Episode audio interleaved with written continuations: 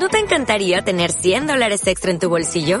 Haz que un experto bilingüe de TurboTax declare tus impuestos para el 31 de marzo y obtén 100 dólares de vuelta al instante. Porque no importa cuáles hayan sido tus logros del año pasado, TurboTax hace que cuenten. Obtén 100 dólares de vuelta y tus impuestos con 100% de precisión. Solo con Intuit TurboTax. Debes declarar para el 31 de marzo. Crédito solo aplicable al costo de la presentación federal con TurboTax Full Service. Oferta sujeta a cambios o cancelación en cualquier momento.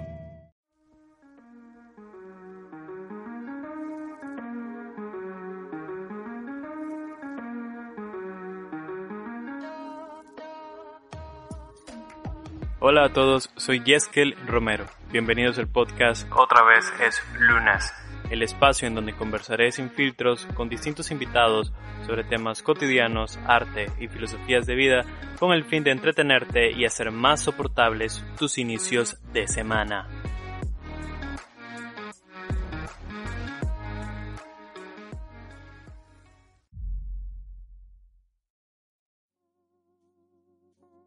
Es viernes, es viernes, es viernes. Bienvenidos al episodio número 13.5 creo, porque esto es una extensión de, de, la plática que tuvimos en el episodio número 13. No sé si llamarlo extensión porque a lo que me voy a referir el día de hoy es solamente un concepto mencionado por Mateo en el episodio anterior de Otra vez es lunes. Eh, en el episodio número 13 hablamos sobre marketing y lo hicimos porque en realidad muchas de las personas nos estaban pidiendo algo relacionado con los negocios. Eh, en lugar de enfocarlo en el emprendedurismo, que me parece que hay mucho contenido ahí afuera y hay mucha gente que habla sobre emprender y cómo no rendirte, entre comillas, yo quise enfocarme más en cuestiones que te pudieran servir a vos como, como emprendedor o bien incluso como el mercadólogo de X empresa para que hicieras mejor tu trabajo, ¿no? Y, y ganaras dinero, si esa es tu intención. Hicieras crecer tu negocio. Pero Mateo, que la verdad que es una persona increíble, mencionó algo. Desde que tengo clases con él, mencionó un concepto que a mí me llamó la atención. No porque sea un concepto socialmente revolucionario ni nada que ver. Creo que es un concepto que se aplica más a los negocios, sobre todo al marketing. Pero creo que si lo extrapolas un poco, este concepto te puede ayudar a entender muchas de las cosas que te pueden pasar el día a día en términos culturales. El concepto es el criterio de autorreferencia o el CAR. El criterio de autorreferencia, eh, y bueno, creo que vale comentar que el día de hoy estoy solo y esto lo quise hacer solo porque quería solamente hablar rápidamente del criterio de autorreferencia. Por eso estoy lanzando este episodio el viernes, pues obviamente. Este, el criterio de autorreferencia es, valga la redundancia, una referencia inconsciente, ¿no? Nuestros propios valores culturales, la experiencia y los conocimientos. Es utilizar tu experiencia y tu cultura como una referencia para tomar una decisión a nivel de negocio, sobre todo a nivel de marketing, esto es bastante importante porque lo que suele suceder es que el criterio de autorreferencia influye en la evaluación que vos tenés para aplicar la estrategia de marketing que a vos te haya ocurrido dentro de un mercado. Este, porque creo que, no creo, así es, aplicar una estrategia en un mercado nacional que vos conocés, en el mercado donde vos naciste, puede no funcionar en otro mercado extranjero. Es más, eh, hay diferencias culturales muy notables. Para darle una idea entre Oriente y Occidente, hay diferencias culturales muy notables. Y hay barreras culturales que se pueden identificar rápidamente. El lenguaje es una de ellas. Eh, eh, las costumbres es otra de estas barreras. Pero guiándonos por el ejemplo de entre Oriente y Occidente, hay como costumbres que pueden ser similares en la región occidental, por ejemplo, Latinoamérica, entre latinos podemos entender ciertas cosas, pero eso no significa que países vecinos sean iguales. Uh, por ejemplo, eh, Nicaragua tiene una cultura y una costumbre muy marcada, somos latinos, pero entre Nicaragua y Costa Rica hay diferencias bastante notables este criterio de autorreferencia puede hacernos caer en el error de que lo que nosotros conocemos es lo mejor o es bueno, ¿no? Y si nosotros enseñamos esto a otras culturas, pues entonces la gente lo tiene que aceptar, así por así. Mateo decía este ejemplo de que todos los venezolanos que salen de Venezuela y llegan aquí país y ponen un puesto de arepa, esperan que el latino consuma la arepa como lo consume el, el venezolano. Pues no, no necesariamente porque a vos te guste o porque viene de tu cultura y porque vos lo consideres bueno, otro latino o otra persona lo va a considerar bueno. Pueden influir muchos, muchos factores. Entonces, a nivel de negocios, lo que quiero dejar en claro es que el criterio de autorreferencia es muy importante al momento de tomar estrategias, de tomar decisiones para estrategias en mercados internacionales. Este, y esto bien porque hay gente que puede estar pensando en exportar, hay gente que puede trabajar para una transnacional, pero no me quiero poner muy técnico con esto. Porque al final, pues, es una cuestión que rápidamente te das cuenta. Si a vos se te ocurre que tu producto va a ser un éxito en Europa y no investigas, por ejemplo, cómo son esas culturas, pues obviamente va a ser un desastre. Hay casos de casos allá afuera, uno de los más conocidos y para serlo sincero, siempre lo comentaban en la universidad, pero nunca supe si es real. Es decir, nunca supe si, si era, un, era un caso documentado y podría investigarlo ahorita, pero le voy a dejar la tarea a ustedes. Y es este caso famoso de McDonald's, ¿no? Quiso entrar a la India y pues en la India no comen carne, obviamente no comen carne de, de res. Y, la, y las hamburguesas pues tienen carne de res. Entonces pues fue un desastre total, ¿no? Al punto que luego se tuvo que cambiar esa estrategia eh, de introducción y obviamente de marketing para que digamos el producto que consumieran fuera otro, no sé, carne de soya eh, hamburguesas vegetarianas o veganas, etcétera, ¿no? Eso fue hace muchos años en teoría. Entonces, ese es un ejemplo de cómo el criterio de autorreferencia te puede hacer perder el negocio. Pero eso, eso es un nivel.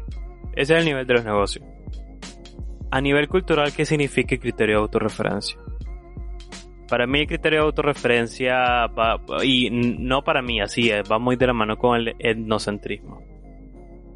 El etnocentrismo es, esta, es este concepto que estudian los antropólogos, eh, que es la noción de que las personas eh, y su cultura y su país son mejores y saben cómo hacer mejor las cosas.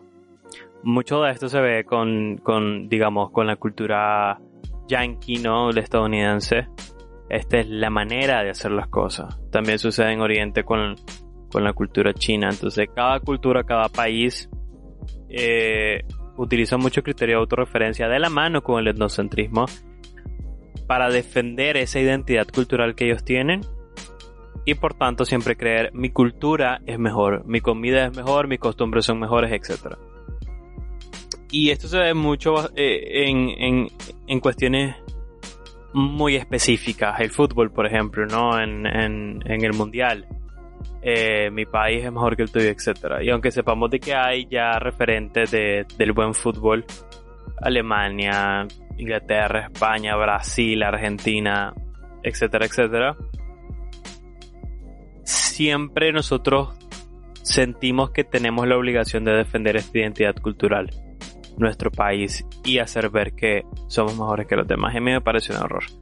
Porque al final creo que caemos un poco en esta idea de, del patriotismo un poco tóxico, de que podría ser que al final se convierta en algo peor y evolucione muy muy rápido y escale muy muy rápido a algo terrible. Por ejemplo, el nazismo, ¿no? El nazismo fue una ideología política que iba muy arraigada al, al patriotismo alemán y aunque igual el nazismo no, no, concordaba mucho con ideas comunistas, tenía una base de comunión entre la sociedad alemana muy extraña, siempre enfocado en vamos a mejorar el país, vamos a mejorar la industria, etcétera, etcétera. Y vamos a sacar a toda esta, entre comillas, ratas judías que han arruinado lo que era Alemania, ¿no? Al final todo eso fue una manipulación para intereses políticos, obviamente. Para poder obviamente, tener el poder. Eso se da no solamente con el nazismo, sino que, sino que se da en todo el mundo. En Latinoamérica es muy palpable. Muchos dictadores de izquierda, muchos dictadores de derecha en el pasado y muchos presidentes eh, de izquierda de derecha que, que utilizan el patriotismo y los criterios de autorreferencia y el etnocentrismo, aunque no lo podamos ver a simple vista, para hacernos ver que nuestra nación, nuestra cultura es lo mejor.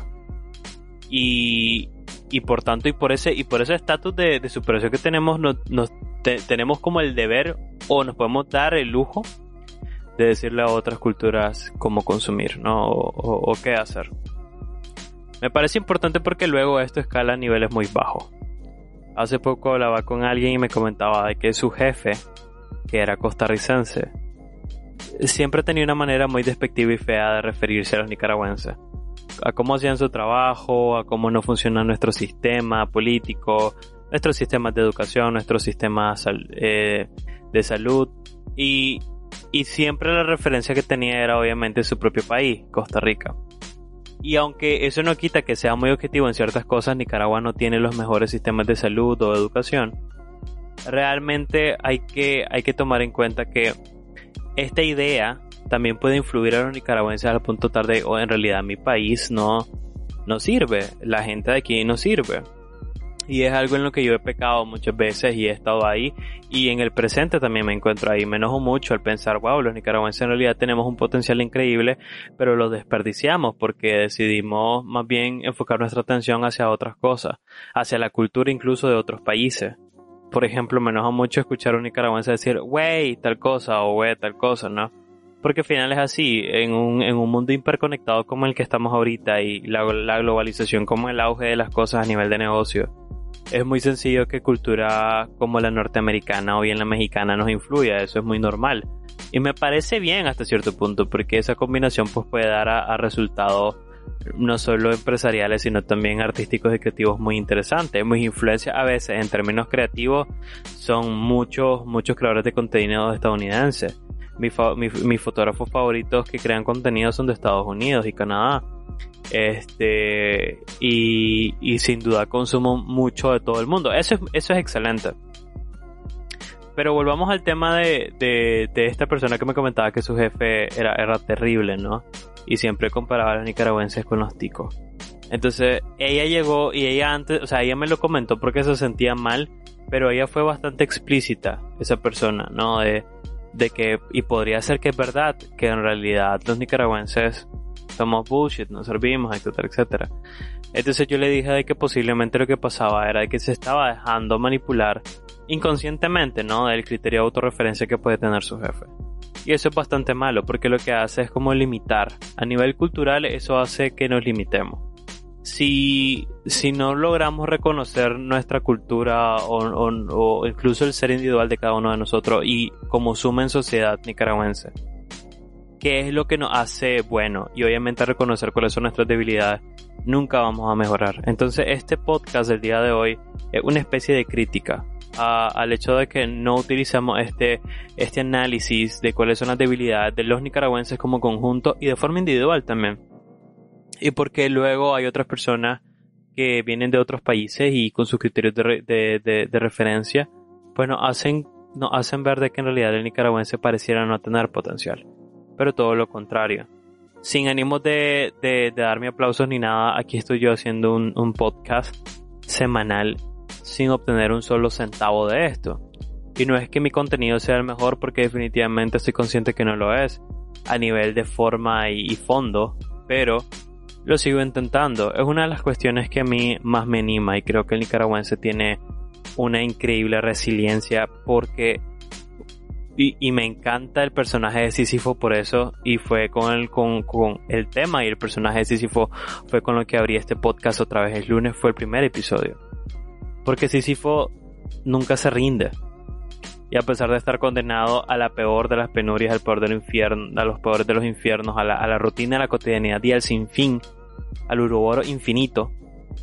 Ahí creo que hubo una redundancia, pero bueno Sísifo logra, logran levantarse y seguir y seguir y seguir. Y no es que les quiera lanzar una idea romántica de que no nos rindamos, hay que seguir. No, es simplemente de que esa es la capacidad del ser humano.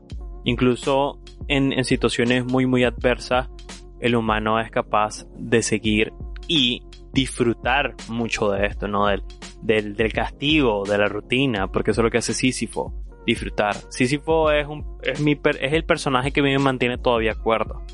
Porque cuando no le hallo sentido a la vida, pienso en Sísifo. Y, y nosotros somos muy similares a Sísifo. Los latinos, los nicaragüenses somos muy similares a Sísifo. Porque, wow, eh, ¿cuántas veces no han intervenido nuestros países? ¿Cuántas veces no hemos estado en medio de una lucha ideológica entre derecha y izquierda, comunismo y, y, y capitalismo, etcétera? Eh, que hay cosas buenas y malas de ambos lados, ¿no? Pero ¿cuántos dictadores de izquierda hemos tenido? ¿Cuántos dictadores de derecha hemos tenido? cuántas veces hemos sufrido guerras, etcétera, etcétera. Y no somos, somos una región con una gran cantidad de recursos, con una gran cantidad de, gente talentosa. Este, pero no somos la región más rica. Este, y, y no creo que necesariamente rico a niveles económicos, sino no somos la región con la mejor calidad de vida o con la mejor repartición de bienes entre los pobladores. Hay muchas personas que como yo y como muchas otras desde muy abajo creciendo y creciendo poquito a poquito si las oportunidades se presentan y si tenés suerte. Porque el sistema el, sistema de salud o el sistema educativo de cualquier país es, es lo que es es un sistema que, que no es ni, ni perfecto y que puede tener muchas fallas y las fallas están en que luego ves en el caso de Nicaragua este, niños y niñas en los semáforos, este, sin oportunidad de estudiar. Siempre tiene que haber un conjunto de, un trabajo en conjunto entre nosotros como individuos y también como sociedad. Y luego que sepamos escoger gobiernos ideales para, para poder reparar esas cuestiones, ¿no? Porque a veces si, si tenés un poquito de empatía pasa, ¿no? De que de que utilizas el criterio de autorreferencia para sentirte la mejor nación, cuando en tu propia nación muchas cosas terribles pasan, de todo tipo, pobreza, pobreza extrema, machismo, misoginia, racismo, este, todo tipo de maldad. Y a mí siempre me impresiona y a la fecha yo me gustaría mucho estudiar y Mateo me ha inspirado muchísimo. Estudié marketing y me gustaría estudiar comportamiento del consumidor. Eh, y, tengo muchas ganas de estudiar, chavalas y chavalos. Tengo muchas ganas de irme al país y estudiar con, con una inclinación hacia los negocios, pero también antropológica, porque a veces vivo, vivo leyendo ensayos para poder entender la, la, mente humana, porque a veces no entiendo por qué el humano actúa como actúa y por qué las cosas pasan, ¿no? Y les menciono todo esto porque en un país en donde es la cosa del día a día, eh, mujeres asesinadas, violadas, este, pobreza extrema, este, oportunidades de empleo nulo, o sea, todos sufrimos en mayor y en menor nivel y en todos los estratos sociales, unos más que otros, pero incluso la clase media nicaragüense o la clase media latina tiene que sufrir porque tiene que luchar y competir para lograr un nivel de calidad de vida mediano, con un sacrificio inmenso, porque sacrificas tu tiempo y sacrificas tus recursos, sacrificas tu juventud incluso. Es muy muy difícil y yo sé que es la ley de la vida un poco, pero pero eso no significa que siempre las cosas puedan mejorar, porque si miras el ejemplo de otros países como Dinamarca, donde hay una conjunción de, de políticas de izquierda y derecha, si lo quieren llamar así, pero para mí no es eso, para mí solamente son políticas sociales muy buenas y una buena, qué sé yo, estrategia económica a largo y mediano plazo. Esas son para mí las claves. Para mí la clave siempre va a ser invertir en educación. Y volviendo al criterio de autorreferencia y al etnocentrismo. No, y es algo que siempre digo, no se dejen manipular. Es decir, Nicaragua este, o tu cultura tiene todo el potencial para poder salir adelante. Eso es... Eh, eso no puede ser discutido porque el potencial humano es increíble. Pero el criterio de autorreferencia sin duda puede nublar nuestra, nuestra vista, ¿no? Y en ambos, en ambos, en ambos canales. Nosotros podemos creer que somos la mamacita de Tarzán, es decir, que somos los mejores y que por tanto pues no hay que, nadie nos puede decir cómo hacer las cosas. Y hay muchos ejemplos, sobre todo económicos, que nos dicen que eso es un error, las cosas te pueden salir muy muy mal. Y también hay otro canal, ¿no? Que es cuando nosotros de verdad creemos que somos inferiores como cultura, como costumbre, como potencial, que también es totalmente errado. El etnocentrismo puede ser la fuente de muchas cosas terribles puede ser la fuente de, mucho abuso contra inmigrantes, de campos de concentración, de ideologías malignas, este, y de mucho, mucho, mucho sufrimiento. Yo quiero dejar este podcast como una crítica, ya lo había mencionado, para que todos ustedes, todos ustedes siempre se tomen el tiempo de evaluar cuál es la idea que están comprando, cuál es la idea que están aceptando. Y si las cosas no están bien en tu país, pues en lugar de estar peleando en las redes que porque es que tenemos derecho a, defender la vida del bebé dentro del útero, somos pro, somos no pro aborto y etcétera, etcétera. O es que las feministas son radicales, es que las feminazis y todas esas pendejadas. Ponete, ponete, pero en verdad Maje, ponete en los zapatos de la otra persona, en el abuso que has tenido que sufrir. Personalmente, yo vengo de una familia en donde mi madre fue maltratada físicamente por mi padre. Y por un padrastro más. Y la razón de eso era porque mi mamá y es a la fecha yo la puedo considerar como una persona machista. Porque se crió en un contexto machista y esos fueron los valores culturales que se quedaron con ella. Y para ella ella lo ve normal. ¿Por qué? Porque esta es la paradoja de la caverna, la paradoja griega de la caverna. Si estás dentro de una caverna y te están mostrando en la nunca salió de la caverna, toda tu vida la has vivido en la caverna. Y te piensan a mostrar figuras en la caverna y son las únicas figuras que vos conoces, los únicos conceptos que vos conoces cuando te das cuenta que todo el tiempo pudiste salir de la caverna y saliste y conociste que otro mundo y que todo lo que aprendiste estaba errado, lo primero que hay es una disonancia cognitiva. Es decir, no lo crees porque toda tu vida te han enseñado una cosa. Por ejemplo, en este caso que el hombre está por encima de la mujer. Y menciono todo esto porque, digamos, mi hermano y yo tuvimos que ver eso. Lo tuvimos que ver le tuvimos que sentir. Yo incluso me tuve que parar, por decirlo vulgarmente, en contra de mi padre, en contra de algún padrastro. Recuerdo que mi abuelo una vez llegó con un machete. mi abuela es bastante genial. mi abuela... Y, la adoro a mi abuela por eso, ¿no? Es una, es una mujer súper valiente y es una mujer que ha sufrido mucho. Mi abuela sufrió violación de su propio padre y tuvo que vivir con eso toda la vida. Y como que nunca pasó nada. Y por esa violación, mi abuela, mi bisabuela, perdón, odió a mi abuela todo el tiempo. Mi abuela sufrió trabajo infantil, abuso sexual e infantil. Fue golpeada por su primer esposo, el, mi abuelo en teoría. Y, y ha sido abusada incontables veces. Físicamente, verbalmente. Muy similar a mi madre, ¿no? Brother, ponete en los zapatos. No todo es ideología. El criterio de autorreferencia puede hacerte creer que tu posición ideológica es la única y la mejor. Yo sí considero de que si vas a hablar de ideologías o vas a tener un argumento, primero busques datos. Eso siempre es como, si tu opinión no tiene datos y no tiene estadísticas, es una, es una opinión más. Es un grito en el vacío. no se va a escuchar jamás. Nunca pero tampoco te dejes llevar por una ideología. Las ideologías no lo son todo. Las ideologías luego se pueden volver cultura y costumbre que, que, podrían no estar bien. Hay cultura de mutilación en otros países. Cultura de mutilación genital para hombres y mujeres. ¿Eso te parece que está bien? No, no está para nada bien.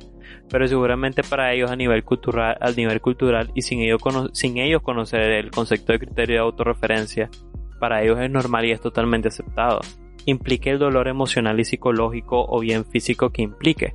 Entonces, no sé si este se está haciendo largo este podcast. A mí me ha encantado hacer esto solo. Me parece una especie de... me parece una especie de, de reflexión. Y si has logrado escuchar todo el podcast, pues entonces te, te habrás dado cuenta que lo que hice fue tomar un concepto de negocio y de marketing y elevarlo, no elevarlo, no, más bien mezclarlo con otras situaciones que tienen que ver con ideología, con etnocentrismo, con historia, este, de que hablamos también con patriotismo, todo eso. Y les comenté todas esas cosas personales sobre mi, mi madre y mi abuela, no porque sea especial, o sea, en realidad es algo en Nicaragua, es algo del día a día. Yo me alegro muchísimo que, que podría ser que en tu familia, como joven nicaragüense, no ocurra que tu mamá haga valer sus derechos, que tu abuela haga valer sus derechos. Eso me parece increíblemente genial. Pero algo que sigue ocurriendo. Yo hace dos días entré a este nuevo juego que está de moda, Among Us, porque me gusta muchísimo, me gusta mucho la, la intriga y la mentira y me encanta ser, todo el mundo obviamente le encanta ser impostor, pero a mí me encanta, porque por lo general siempre los engaño a todos y gano.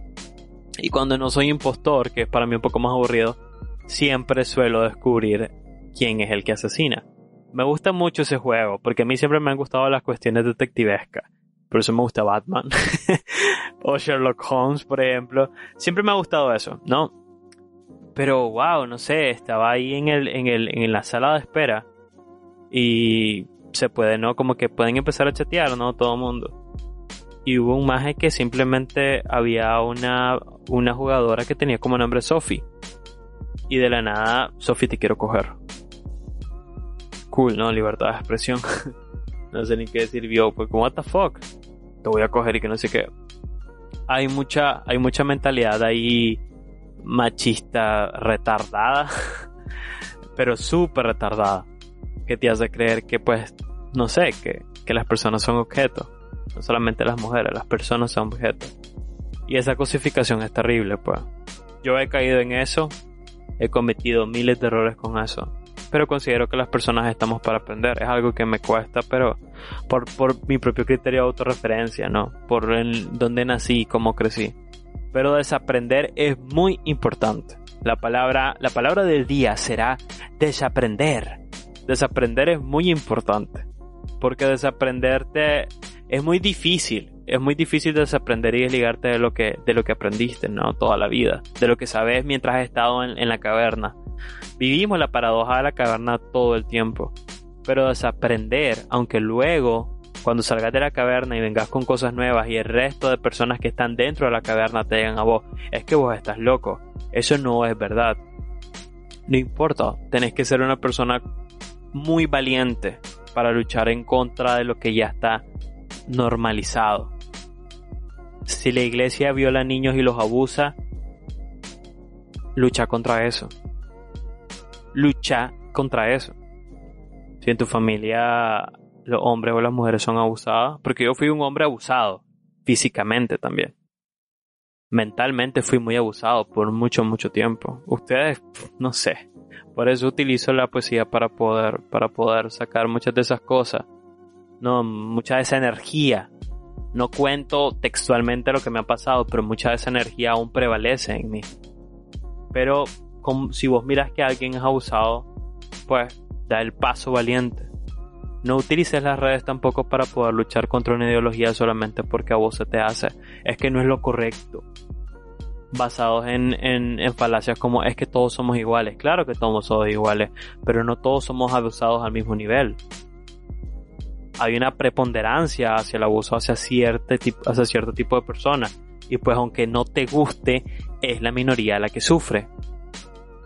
Entonces, esta crítica y llamado de atención que le hago a todos y muchos pueden pensar quién es este, qué me va a hacer, qué hacer, etcétera, etcétera. Es para que, bueno, date el tiempo para analizar lo que ha pasado. Analizar que si toda la vida vos vivís en Nicaragua viendo lo mismo y acostumbrándote, a lo mismo, y luego suponete que, no sé, puedas salir del mundo y viajar por todo el mundo, te vas a dar cuenta de la increíble cantidad y riqueza cultural que existe.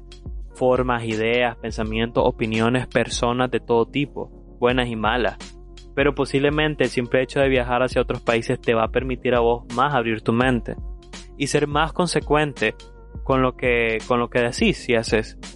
Porque entonces vas a comprender de que sí, en realidad todos los seres humanos, todos los seres vivos somos muy iguales.